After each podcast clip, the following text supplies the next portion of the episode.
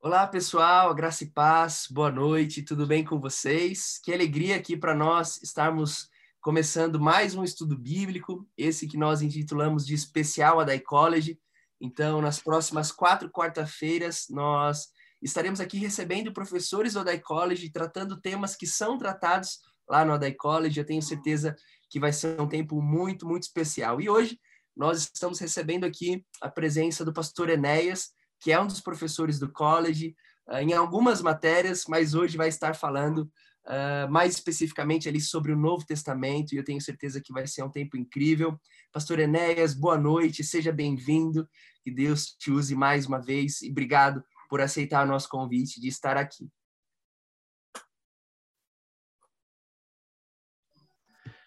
Paz, pastor Iori, pastor, mas tudo bem? Como estão vocês? Muito bom ver pessoas que já conheço, já estimo, já tenho paixão, pastor Ivone, Mara, pastor Ferreira, poxa, quanto tem, como tem pessoas especiais aqui.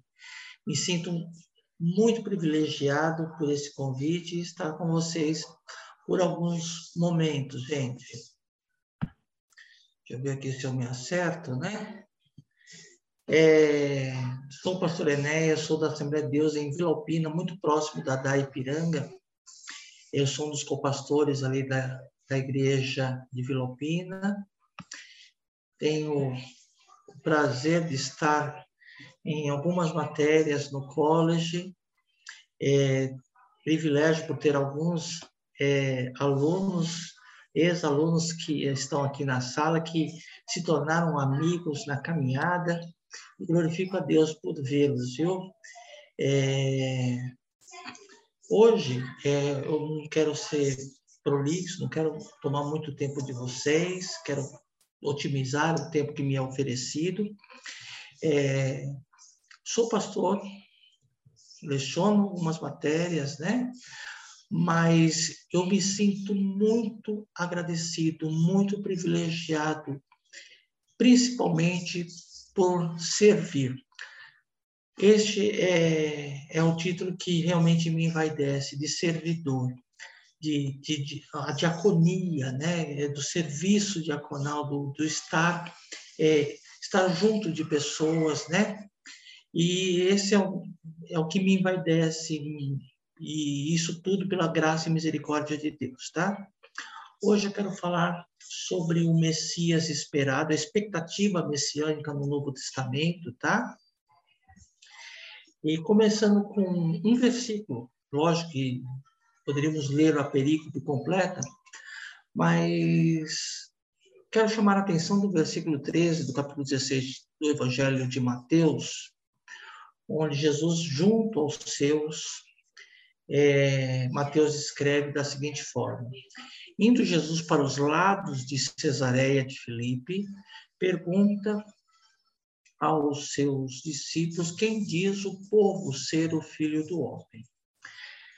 Os, Jesus estava com os seus e depois de muitos milagres operados, é, questionamentos pelos religiosos, Jesus, em particular com seus discípulos, pergunta Pergunta àqueles que caminhavam com ele.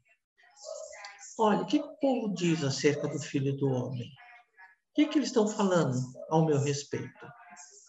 Vocês podem compartilhar? E aí nós vamos ver que esse questionamento é, tinha um porquê. Esse questionamento foi motivado por algo. Certamente é, esse questionamento estava dentro de um contexto onde especulava-se quem era aquele que fazia milagres. Quem é aquele? Seria ele um feiticeiro, um curandeiro? Seria ele um novo profeta? Seria ele é, um mágico? Quem é esse cara? O questionamento era, era necessário, pois muito se dizia de quem seria ele, aquele, tá? Tudo isso por causa da expectativa versus o que eles encontraram. precisamos entender o contexto em que todo este momento se passa, tá, gente? A expectativa messiânica no período de Jesus era muito grande. Olhando para o contexto político, nós vemos que Israel passou por um período é, de muita angústia. Então, eles, eles vieram de um, de um período monárquico, né? Uma, experimentaram a monarquia por Saul, o primeiro rei de Israel, posteriormente de Davi, um, um reino bastante próspero, e posteriormente o reino de Salomão. Esse foi aquela, o ápice da monarquia de Israel, onde fez com que todos aqueles que é, rodeavam Israel se admirassem pela forma é, administrativa, pela forma de condução de Israel. Só pela vaidade, é, pela, pela forma de que conduziram esses relacionamentos com as nações pagãs, Israel se torna alvo é, de dominações pagãs, dominações ímpias, porque se desviaram dos caminhos de Deus. Eles abandonaram Yahvé. É, só trazendo a memória de vocês, lembrem-se que o abandono Yahvé não era um abandono de virar as costas totalmente, mas era um de associação. Elias chega a questionar o rei Acabe. Fala assim, Acabe, ou Israel, até quando estarei é, entre dois poderes. Se Vé é Deus, seguir Vé. Se Baal é Deus, seguir a Baal. Mas não dá para adorar os dois deuses. Porque na cabeça é, de Israel, se adorar um único Deus é bom, adorar vários deuses seria melhor. Isso fez com que Israel se tornasse cativo primeiro em Babilônia, e Babilônia foi algo devastador, chegou ao ponto de destruir todo Israel, é, chegar a acabar com toda a estrutura religiosa, política, monárquica de Israel, todas as riquezas tomadas e o templo destruído. Então, é, só para que vocês entendam esse contexto de destruição, era tão grande, porque a fé de Israel era uma fé baseada no templo, é uma fé templária. E destruir o templo, fazer ruir o templo, era fazer, falar que Deus também ruiu, que Deus caiu. E Israel foi completamente despatriado, foi é, corrompido, foi proibido de prestar seus cultos, foi proibido de prestar, de, de continuar os seus costumes, até mesmo a língua se perdeu, tá? É, logo depois passaram por um outro processo de cativeiro, um, um cativeiro atrás do outro. Depois passaram por um, um, uma dominação do, dos medo-persas, um, governo é, mais flexível do que o babilônico, onde que permitiu que os cativos retornassem às suas casas e pagassem altos impostos. Então, é, só um pouquinho, gente. Um instantinho, está tocando aqui, vocês estão escutando aí, eu acho, né? Então, é, já está resolvido. Então, é, o Império Persa era diferente do babilônico. O babilônico simplesmente oprimiu, destruiu, é, aprisionou. O Medo-Persa deu uma certa liberdade de retorno para que eles voltassem a plantar, voltassem a produzir e pagassem impostos altíssimos. Tá? Só um instantinho.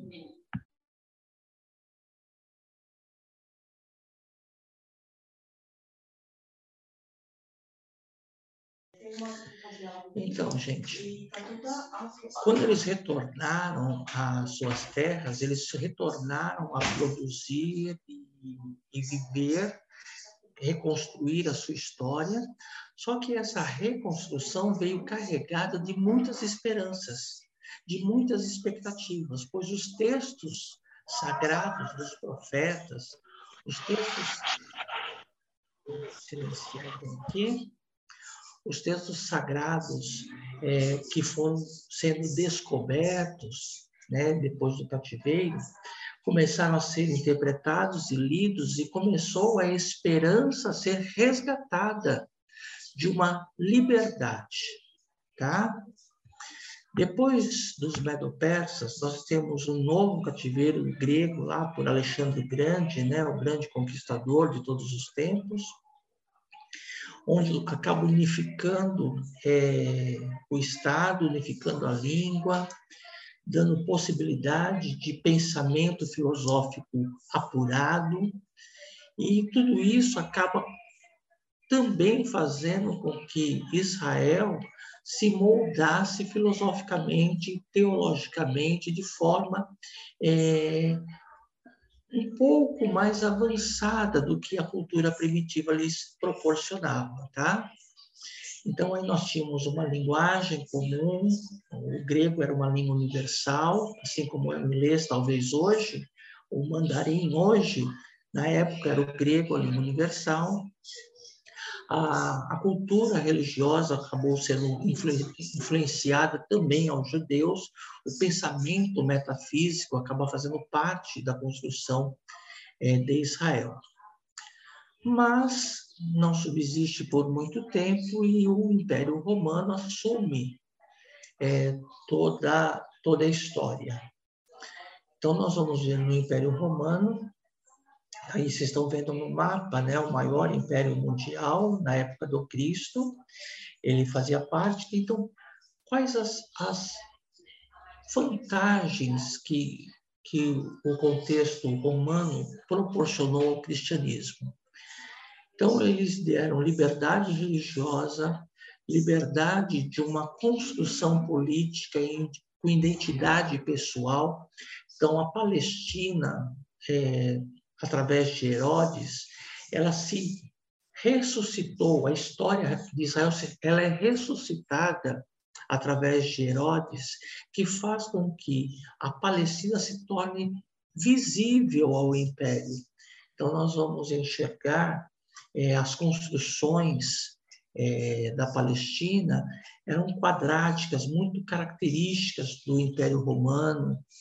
É, tínhamos é, uma cidade na Palestina chamada Cesareia, né, que era de louvor a César, e onde tinha uma instância também de veraneio dos Césares.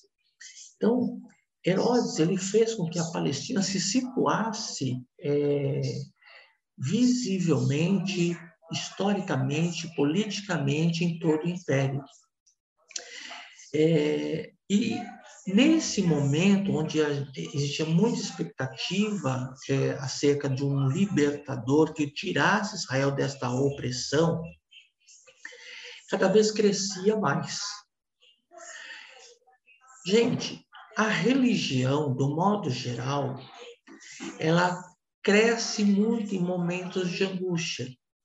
Então, nós vamos ver é, um grande é, uma grande motivação espiritual religiosa, por exemplo, nos países circunvizinhos da Rússia hoje, nos países de conflito da África, nos países é, de dominação é, socialista na América Latina.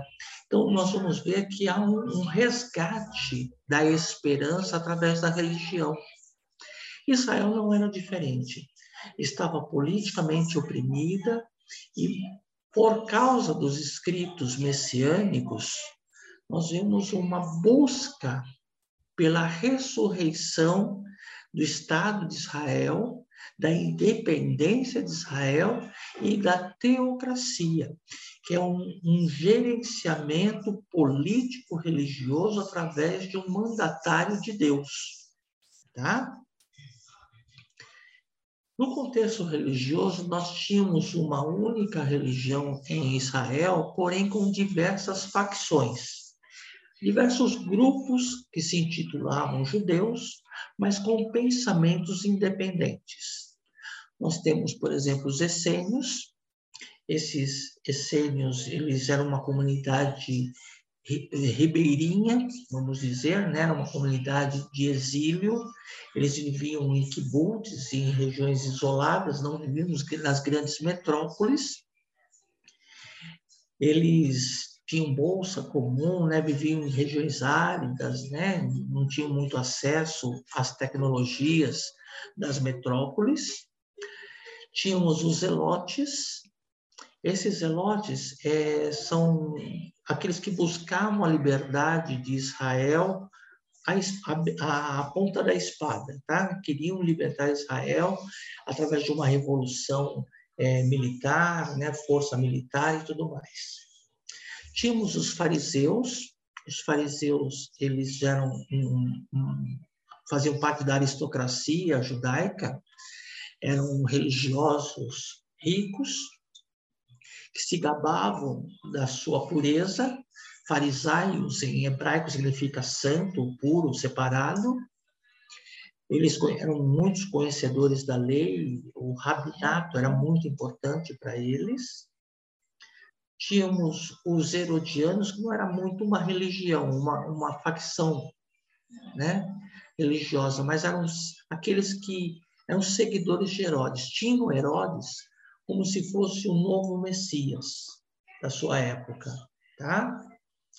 Tínhamos os prosélitos, quem eram os prosélitos? Aqueles que convertiam ao judaísmo por algum motivo, por uma chamada de Deus ou também por necessitarem comercializarem na Palestina.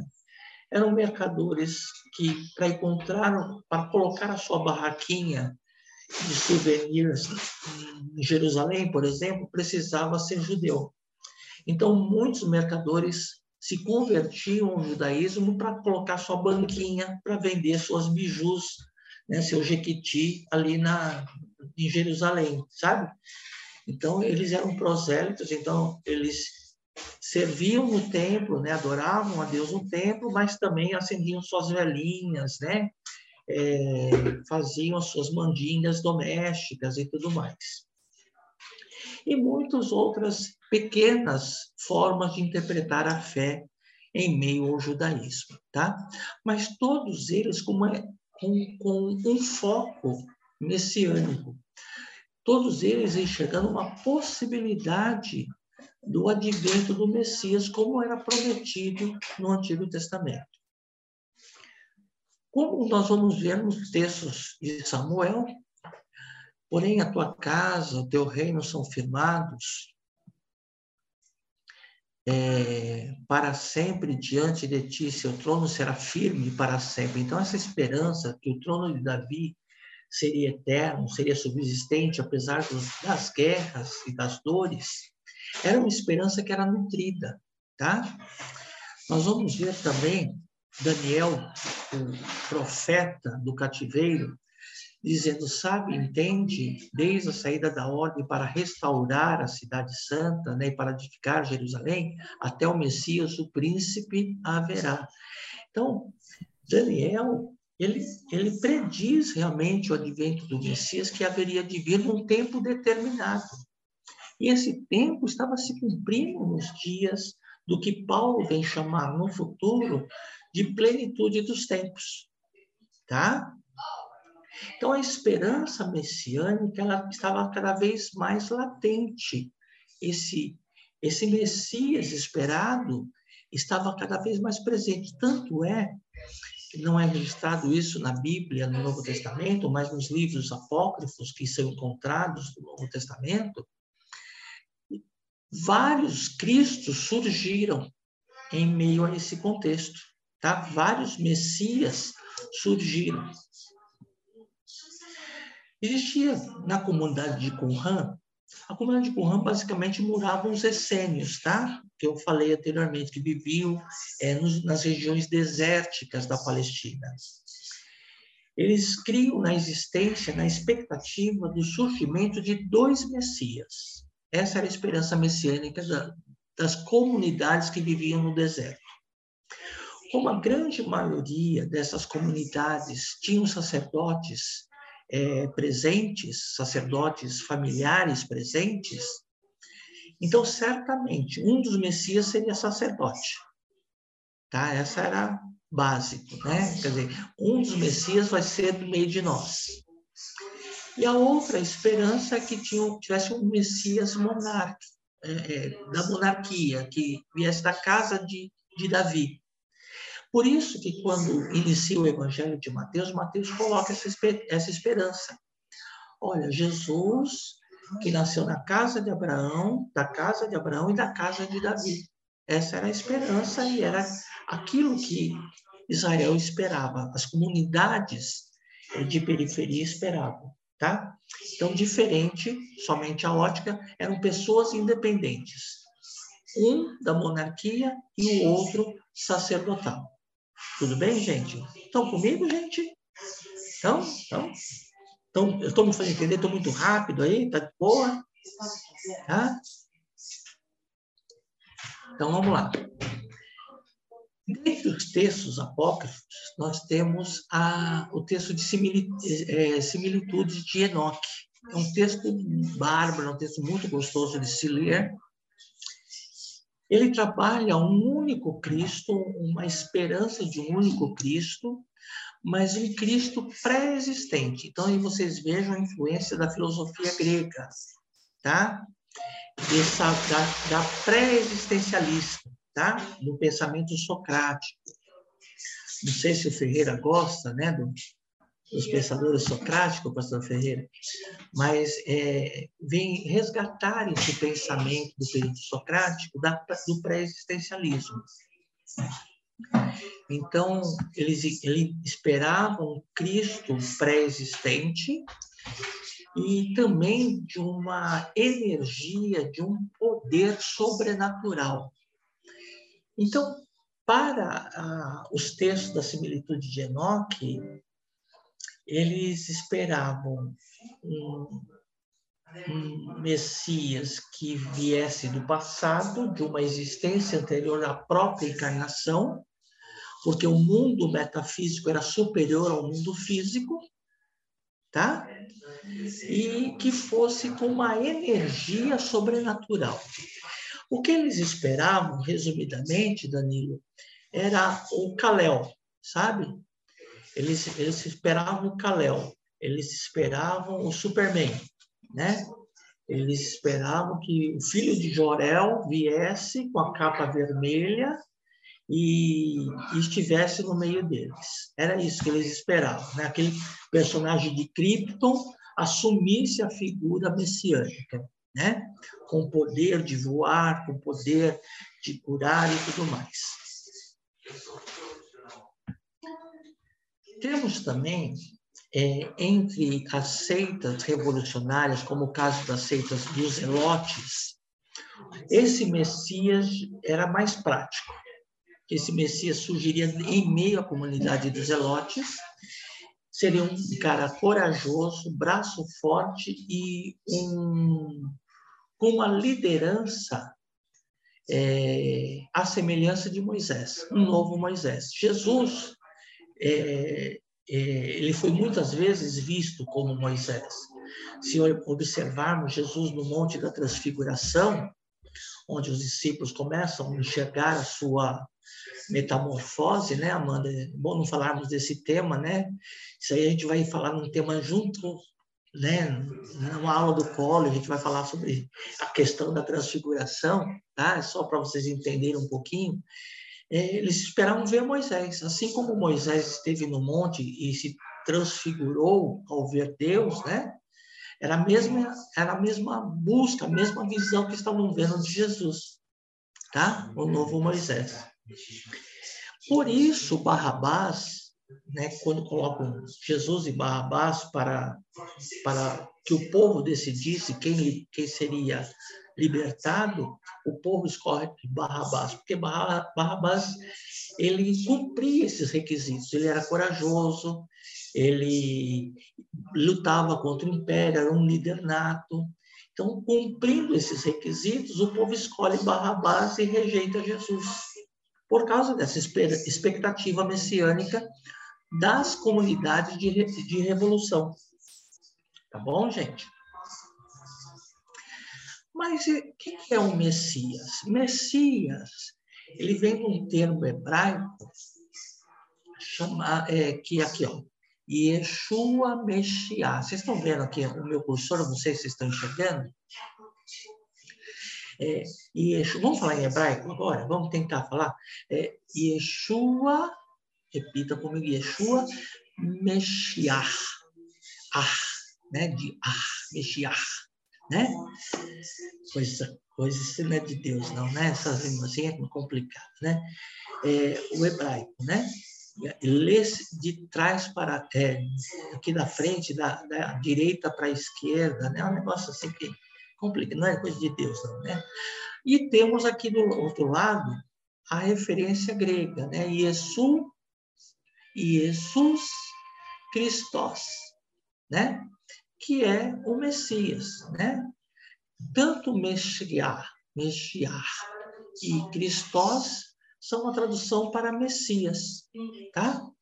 Quando Jesus era chamado de Jesus Cristo, ele estava falando Jesus o Messias, ou Jesus o ungido, é, Jesus aquele que foi dado por Deus, porque é essa a ideia de Messias, né? a ideia de Cristos, tá ok? Então, voltando ao texto inicial. Indo Jesus para os lados de Cesareia, de Filipe, né, pergunta aos seus discípulos, quem diz ser o filho do homem? E aí vem a última frase do versículo, aí nós temos o versículo em grego, tá? E a última frase do versículo é Einai, quem, vamos lembrar quem fez hebraico, quem fez grego aí, né? Em Ferreira, para exercitar o, o grego aí.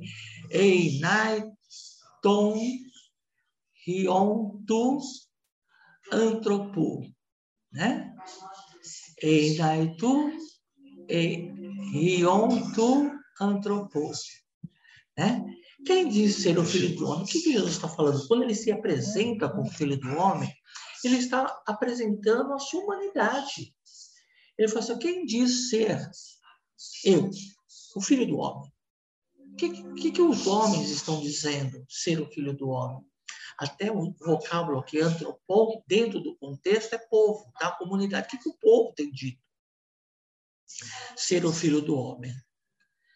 E aí eles começam, os discípulos começam a dizer, ó, estão dizendo que você é um, um profeta, né? E aí cito o próprio Batista, Jeremias. Por quê? Eles estavam dizendo, olha, estão acreditando que você é um profeta, e assim como os profetas que, que antecederam você, é, passaram pelo seu profetismo e sofreram até morrer. A expectativa de Jeremias, de João Batista e os outros. Tá? Então, assim, entendemos que você é um profeta e passará por aflição, mas per permanecerá com seus ideais. Era isso que estavam dizendo. Mas, de repente, aquela, aquela especulação é interrompida. Aquela, quando Jesus fala assim, quem diz ser? Ele está falando de identidade. Ele, lógico, ele está tá trabalhando assim, dentro do seu contexto. Assim, quem diz ser o filho do homem? Eu quero saber acerca da pessoa. O que, que vocês entendem da pessoa? O que, que estão falando da identidade? do, do, do, de Jesus. E aí, nesse momento, eles, são, eles começam a dizer: olha, profeta, curandeiro, é, alguém que vem trazer uma revolução, um, alguns até chamam ele de filho de carpinteiro, né? Mas Pedro ele acaba elevando o nível da conversa. Porque Jesus perguntou: quem disse ser o filho do homem? Olha, dentro desse contexto, da humanidade. Quem é Jesus dentro dessa humanidade? Mas Pedro, ele falou assim: não, vou, vou elevar o nível dessa conversa. Eu, isso aí é especulação. Tu és o Cristo. É, você é ungido de Deus é o filho do Deus vivo. Você é ungido filho do Deus vivo. Ele trabalha uma expectativa que vai além do conhecimento de um pescador. Pedro não havia passado por uma escola de rabinato. Pedro não estudou aos pés de Gamaliel. Pedro é, não estudou dentro da, da, da cultura, do, da filosofia grega. Mas ele eleva a conversa num tal nível. Ele, Jesus perguntando do Filho do Homem, ele, ele, não, ele fala, eu quero falar do Filho de Deus. Eu quero falar daquele que está em cima. Esse é o Cristo. Você é o Cristo. Você é ungido, Filho de Deus vivo. E aí ele utiliza esse mesmo termo. Cristo, tu és o Cristo, tu és o Messias, você é ungido de Deus. Gente, ele não revela coisas naturais. Ele não fala de si mesmo. O próprio Cristo, ele identifica aquela frase. Ele fala assim, olha, você não fala é, de si mesmo. O Pai te revelou. Era algo que não se aprende na academia, não se aprende é, aos pés do filósofo, não se aprendem é, senão por uma revelação de Deus. E isso é muito, vai muito de encontro à nossa experiência de professor e aluno, sabe, classe? É, alguns alunos que estão aqui na classe hoje já estiveram numa classe do college, Alex, Júnior. É, eu, eu quero crer que vocês são testemunhas que há muitas coisas que estão no, no script da aula, né? Mas há momentos no período de aula que há um, Deus é, se revela de forma singular para cada um de nós. E eu quero crer que vocês testificaram já alguns momentos desses, né? E eu glorifico a Deus. E eles falam assim, ó, Pedro, ele, ele, ele eleva demais esse nível. E isso é tão grande, é tão é, importante que essa identidade apresentada por Pedro acerca da identidade do Cristo, mesmo após a sua crucificação e ressurreição e assunção acaba se tornando um, um emblema, um, um, um, um símbolo, acaba se tornando uma identidade, não somente de uma pessoa, mas de uma comunidade de fé, daqueles que são chamados os do caminho, que hoje chamamos de Igreja de Cristo. Tá? Quando a comunidade chamada Os do Caminho eram impedidos de falar uns aos outros, ou porque estavam amordaçados, ou porque foram arrancadas suas línguas da órbita bucal, eles desenhavam com os pés um peixe, pois o peixe em grego é ictus, ictus, ictus, em grego, que é um acróstico. Acróstico é quando é pego a primeira letra de cada uma das, das letras da palavra apresentada, onde o iota é Jesus, o capa é Christos, o teta é Theos, Aqui nós temos rios, soter. Então, se pegarmos somente as primeiras letras, vamos ler ictus, ou ictis, dependendo da fonética, que traduzido é peixe. Mas o acróstico, eles estavam identificando.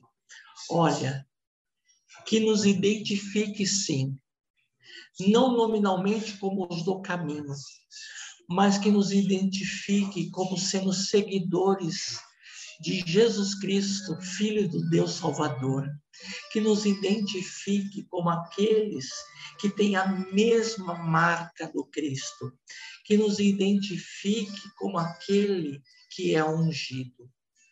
Classe. Nós vimos que durante o período intertestamentário, aquilo que vem do em período que, que passa do Antigo Testamento para o Novo Testamento, surgiram muitas expectativas messiânicas. A angústia, a dor do cativeiro, o aprisionamento físico, político, de pensamento social, fez com que o povo buscasse a liberdade, mas uma liberdade não simplesmente comum, mas uma liberdade no Messias prometido por Deus. Essa expectativa foi despertada e foi alimentada em meio à dor. Ele veio, ele se encarnou em meio a uma comunidade pobre, fugindo das expectativas que buscavam, apesar de ser revelado por Isaías e tantos outros profetas messiânicos, aquele que não tinha parecer, não tinha nenhuma formosura, olhando nós para ele, não tinha nenhuma beleza que o desejássemos, nada que nos atraíssemos. Ele tomou sobre si as nossas dores. Levou sobre ele todas as nossas angústias. Foi pregado no madeiro. O castigo que nos trouxe a paz estava sobre ele. Toda a nossa condenação, toda a nossa culpa, todos os nossos pecados foram cravados na cruz. Ele morreu por mim, morreu por você mas ele ressuscita no terceiro dia e a sua ressurreição vence o último inimigo que é a morte. Esse Messias prometido no Antigo Testamento, ele veio e se encarnou e viveu entre nós. Tomou sobre ele todas as nossas dores. E por sua graça e misericórdia, ele tem chamado um povo um povo não que merecia, um povo não que era melhor, um povo não que era mais bonito, pelo contrário. Ele chamou um povo que não merecia, ele chamou um povo que não podia, ele chamou alguém que não tinha nada realmente de atraente, não tinha nada é, que pudesse ser resgatado ao olho comum. Mas ele atraiu a cada um de nós nos chamou a esta graça. E esse mesmo Messias prometido falou que ele iria para o Pai. Esse mesmo Messias prometido no Antigo Testamento diz que ele iria preparar-nos lugar. E ele voltaria. E certamente, classe, como foi prometido no Antigo Testamento, ele veio e como ele prometeu no Novo Testamento, ele vai voltar. Creia nisso, tenha certeza disso, tenha convicção disso, que muito breve ele vai voltar. Essa é a nossa esperança, que a sua palavra se cumpra.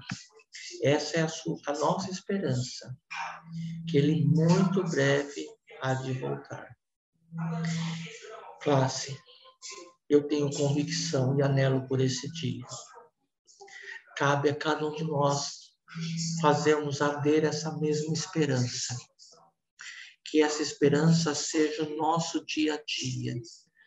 Está doído, está sofrendo, está com dor.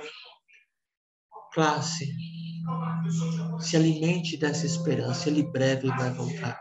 Fique firme, mais um pouquinho só, e o que há de vir virá o Messias esperado há de voltar.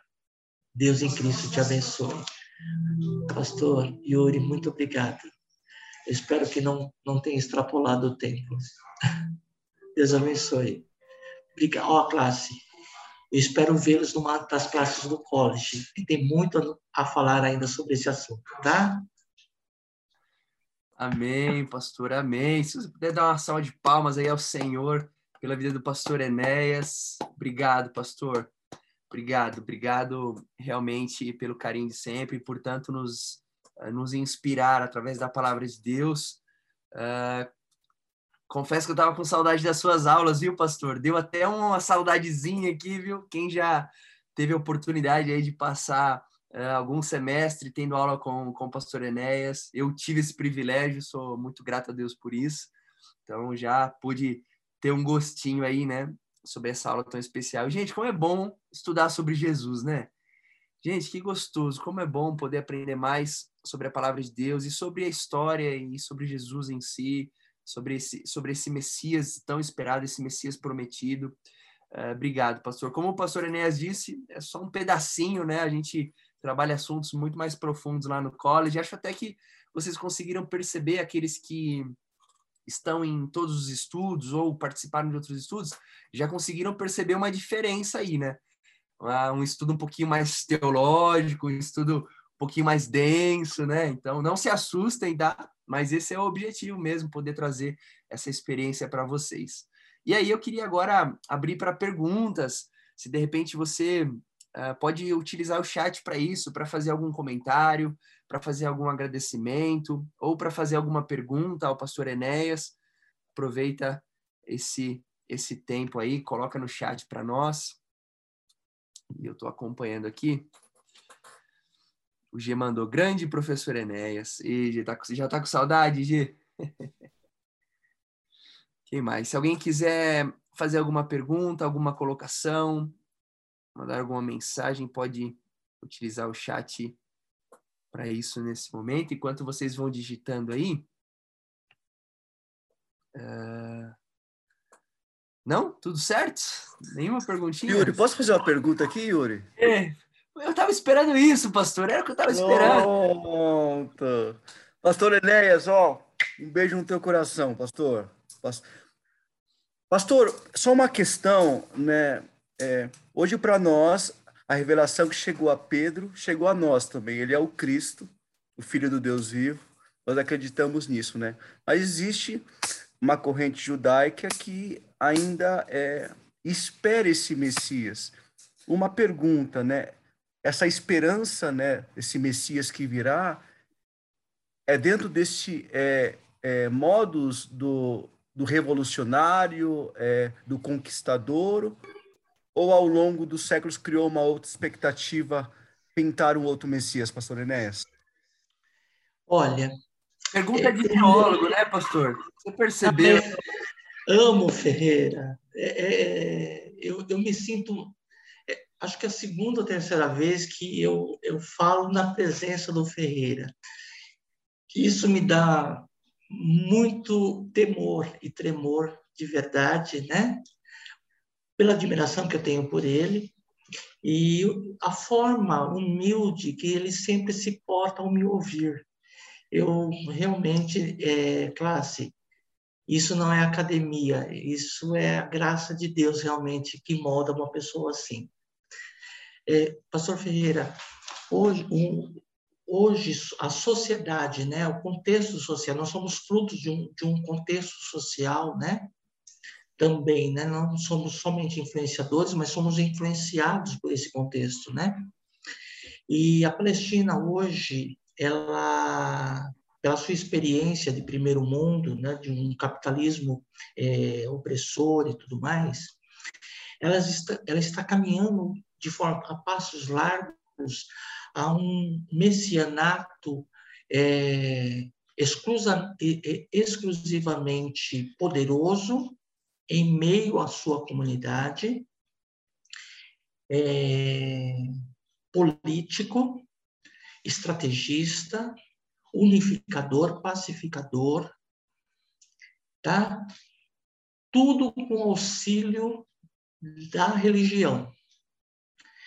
Então, hoje nós temos caminhados, eu não quero ser um profeta apocalíptico de forma nenhuma, não é essa a minha intenção, mas a Palestina hoje está caminhando a passos largos a uma unificação política universal é, proposta por Daniel, o profeta Daniel, né, no capítulo 9, e de uma expectativa também futurística, apocalíptica, é, através de um, um novo Cristo, que a Bíblia identifica como anticristo.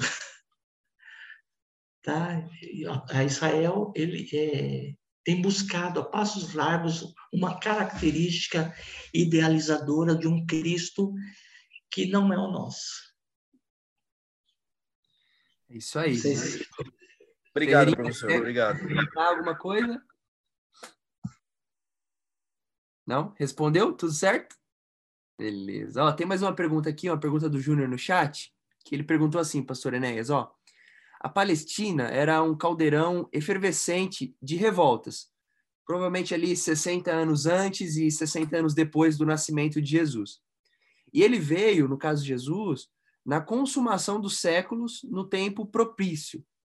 E a pergunta é: como responder hoje, como discípulos de Jesus, ao espírito de revolução e rebeldia presente na sociedade?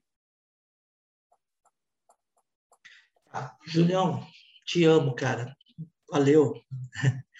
E você sabe que é verdade, Julião. É, é assim, realmente é, a Palestina está num lugar estrategicamente é, localizado mundialmente. Tá? Se nós vemos a, a, a, ela se torna o centro mundial, até nas, nos mapas cartográficos do passado, a Palestina se torna o centro do mundo. Né? Nós vamos ver as placas, não há placas tectônicas móveis da Palestina. Quer dizer, é um, é um, geograficamente, ela, ela, ela liga a Ásia, a Europa, a África, a a, a, as Américas. Então, ela está na beira do, do, do mar Mediterrâneo, com uma cordilheira de proteção natural. Quer dizer, banhada pelo fértil crescente, né, no meio a um deserto né, o Saara né, e, e o Negev, ele, ela está lá presente, Israel está estrategicamente muito bem localizada.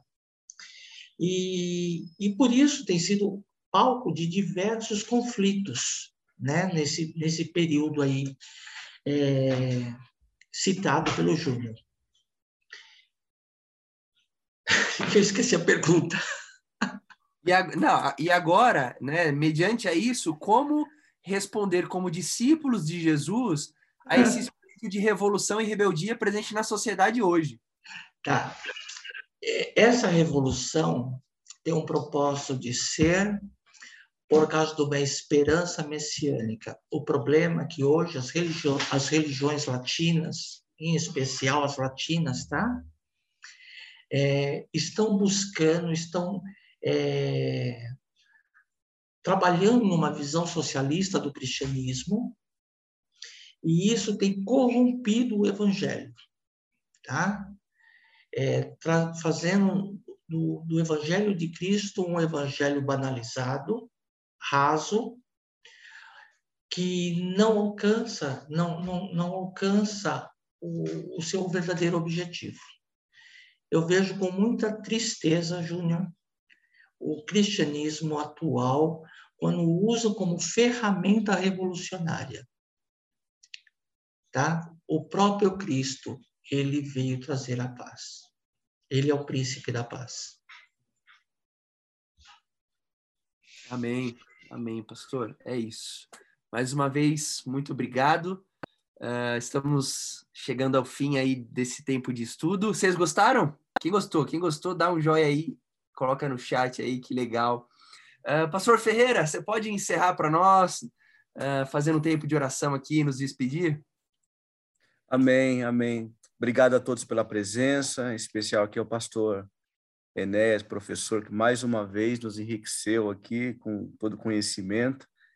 E eu saio daqui a, é, conhecendo um pouco mais o Messias, né? Vamos orar? Senhor, nós queremos te agradecer por esse rico estudo, Pai. É, lá em Gênesis dizia que a semente da mulher é, pisaria na cabeça da serpente, Pai, e já apontava para o Senhor, Pai. O profeta é, Isaías também disse que é, do ventre de uma virgem, Pai, Pai, do ventre de uma mulher, Papai, nasceria Cristo, o Senhor, Pai, que é o Deus forte, conselheiro, o Pai da eternidade, o príncipe da paz, Pai. Pai, que essa mesma confissão que houve na boca de Pedro seja a confissão da tua igreja, Pai. A pergunta que o Senhor fez a Pedro é a pergunta que o Senhor faz a nós é, aqui nesta noite quem eu sou e que a gente possa falar em alto, é, em, em um grande brado, saindo do nosso coração, nosso intelecto. Tu és o Cristo, o Filho do Deus vivo, e diante a esta confissão, Pai, nós iremos estabelecer a nossa fé. Diante a esta confissão, Pai, nós estabeleceremos, Pai, a tua igreja, Pai, e as portas do inferno não irão prevalecer contra ela, Pai. Pai, que tenhamos uma noite, Pai, repleta da tua presença, Pai. Te agradeço também, Papai, pelo college, Pai, que tem nos fornecido uma plataforma, Pai, tão incrível de estudo, Pai. Que a gente possa se engajar, Papai, buscar, Papai, ter esse interesse, Pai, de conhecer ainda mais a Tua palavra, Pai. Porque a Tua palavra diz e nos alerta que nós erramos porque nós conhecemos pouco a Tua Escritura, Pai. Que nós possamos nos aprofundar no conhecimento a Ti. Pai, nos dê uma noite de sono abençoada, Pai, em nome de Jesus. Amém e graças a Deus. Amém, amém. Gente, ó, é isso. Ficamos por aqui. Espero vocês aí uh, quarta que vem com mais um professor ou uma professora do college. Não vou, vou fazer suspense aqui, não vou revelar para que você esteja quarta que vem com a gente. Deus abençoe, boa noite para todos e a gente se vê em breve. Tchau, tchau.